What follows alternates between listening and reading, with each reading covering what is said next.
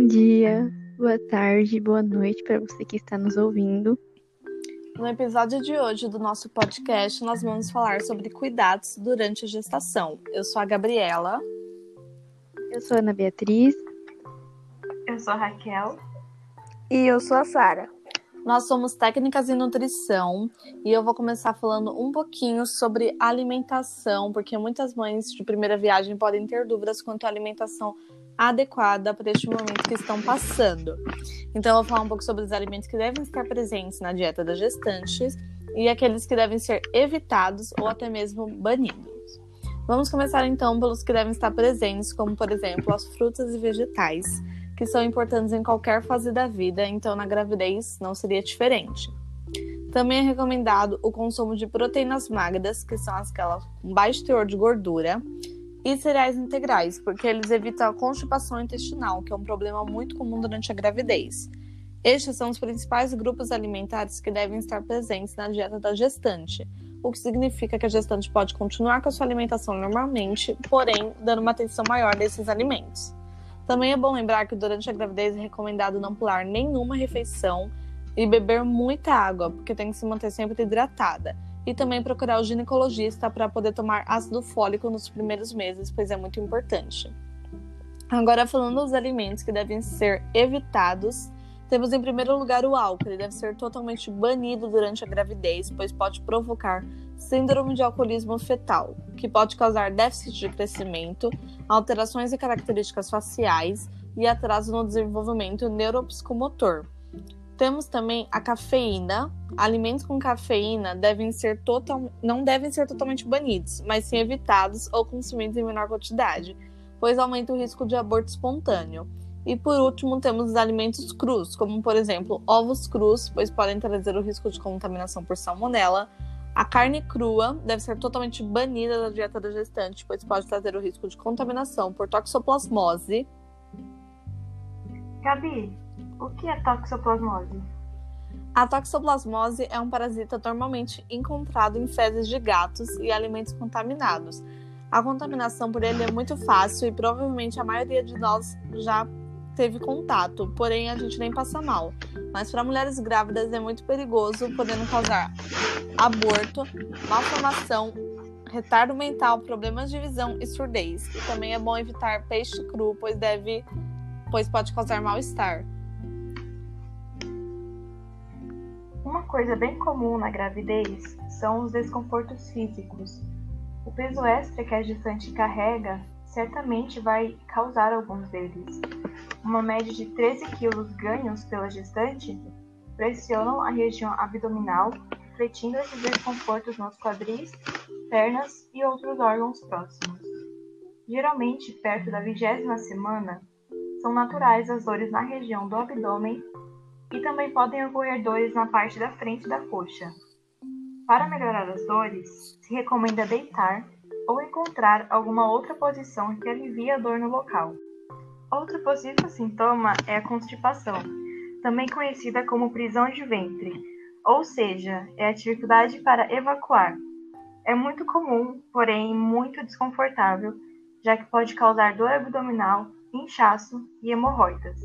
Uma boa alimentação, através do aumento do consumo de fibras e frutas, pode auxiliar. Raquel, quais seriam esses alimentos que contêm fibras? Esses alimentos são algumas frutas, então é indicado aumentar o consumo de ingerir frutas como ameixa, melancia, que tem uma grande quantidade de água, mamão, melão e etc. Frutas com casca, como a laranja. Sabe quando você descasca a laranja e tem aquela partezinha branca de dentro? Então, é aquilo. Ao invés de você a laranja, você vai comer ela. É, você também pode incluir aveia, castanhas e, claro, ingerir bastante água, que é muito importante. Porém, em alguns casos, é necessário o uso de laxantes. De qualquer forma, o médico deve orientar melhor sobre o tratamento. E também tem os inchaços nas pernas, nos pés.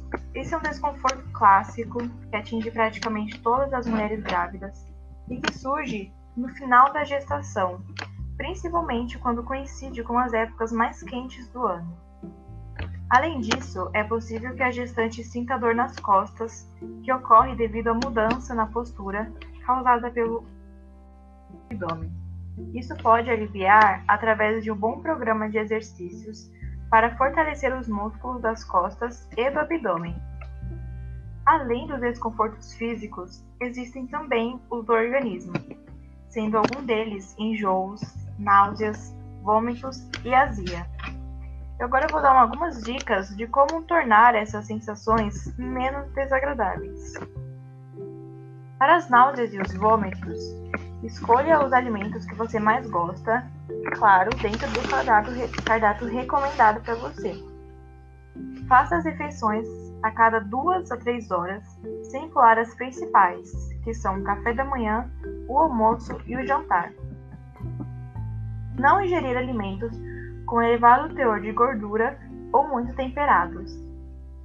Prefira frutas e cereais. Evite escovar os dentes logo após as refeições. Evite cheiros fortes de alimentos, perfumes ou qualquer outro odor que lhe pareça desagradável.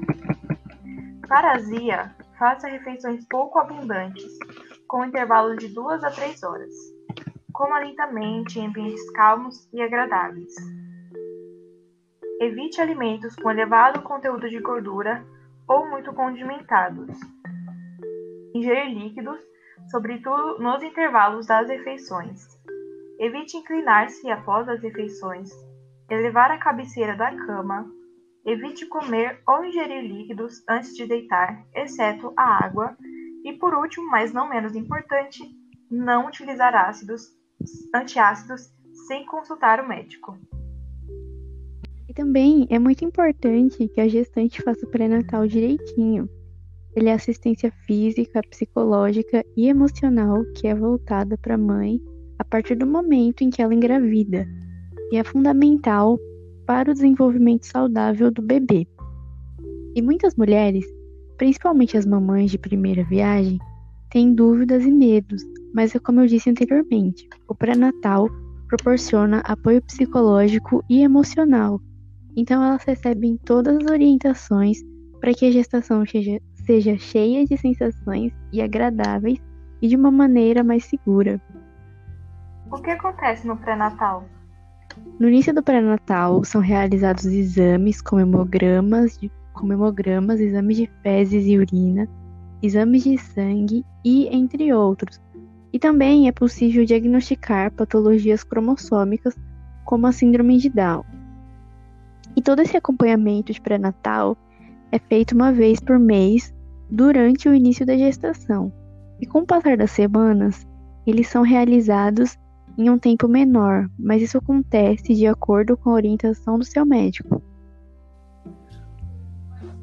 A gente sabe que esse é um dos momentos mais mágicos da vida, mas no dia a dia e na vida real, a sensação pode ser bem diferente e não é apenas por uma questão física. A gravidez é um período de mudanças físicas e psicológicas, variações hormonais, incertezas sobre o futuro, oscilações no humor. Isso tudo pode causar momentos de ansiedade e estresse. E é extremamente normal, porque a mulher passa por muitas mudanças. Por esse motivo, a autoestima fica bastante afetada. Por ficarem mais sensíveis, elas se afetam por coisas que para nós parece ser algo simples e banal como sentir falta de usar roupas antes, de, antes do período de gravidez, e algumas gestantes chegam a se sentir excluídas por acabarem sendo esquecidas. Amigos. Quando uma mulher se sente mal com ela mesma, é bom que ela procure fazer coisas que ela gosta, coisas que ela fazia antes de ser gestante, e que ela procure um acompanhamento especialista, porque algumas mulheres chegam a ter depressão por conta da mudança que o corpo tem. Nós conversamos com uma mulher gestante e ela disse que sentiu mudanças no corpo é, durante agora no final da gestação, como o aparecimento de estrias em volta do umbigo. E eu perguntei como ela lidou com a autoestima. Ela disse que tinha muito, que tinha que tem dias que ela sente vontade de levantar e se arrumar mas tem dias que ela não que ela prefere ficar deitada. Isso acontece por conta da alteração hormonal. E essa relação com a autoestima não acaba quando o parto chega. Muitas gestantes precisam lidar com o peso que ganharam durante a gestação, com as marcas que apareceram, e nós sabemos que um bebê recém-nascido é, exige muito da mãe. Então, às vezes, ela acaba tendo, não tendo tempo para ela por conta do bebê. Então é isso, gente. Muito obrigada por escutarem até o final e se cuidem. Tchau, gente. Beijão, cuida.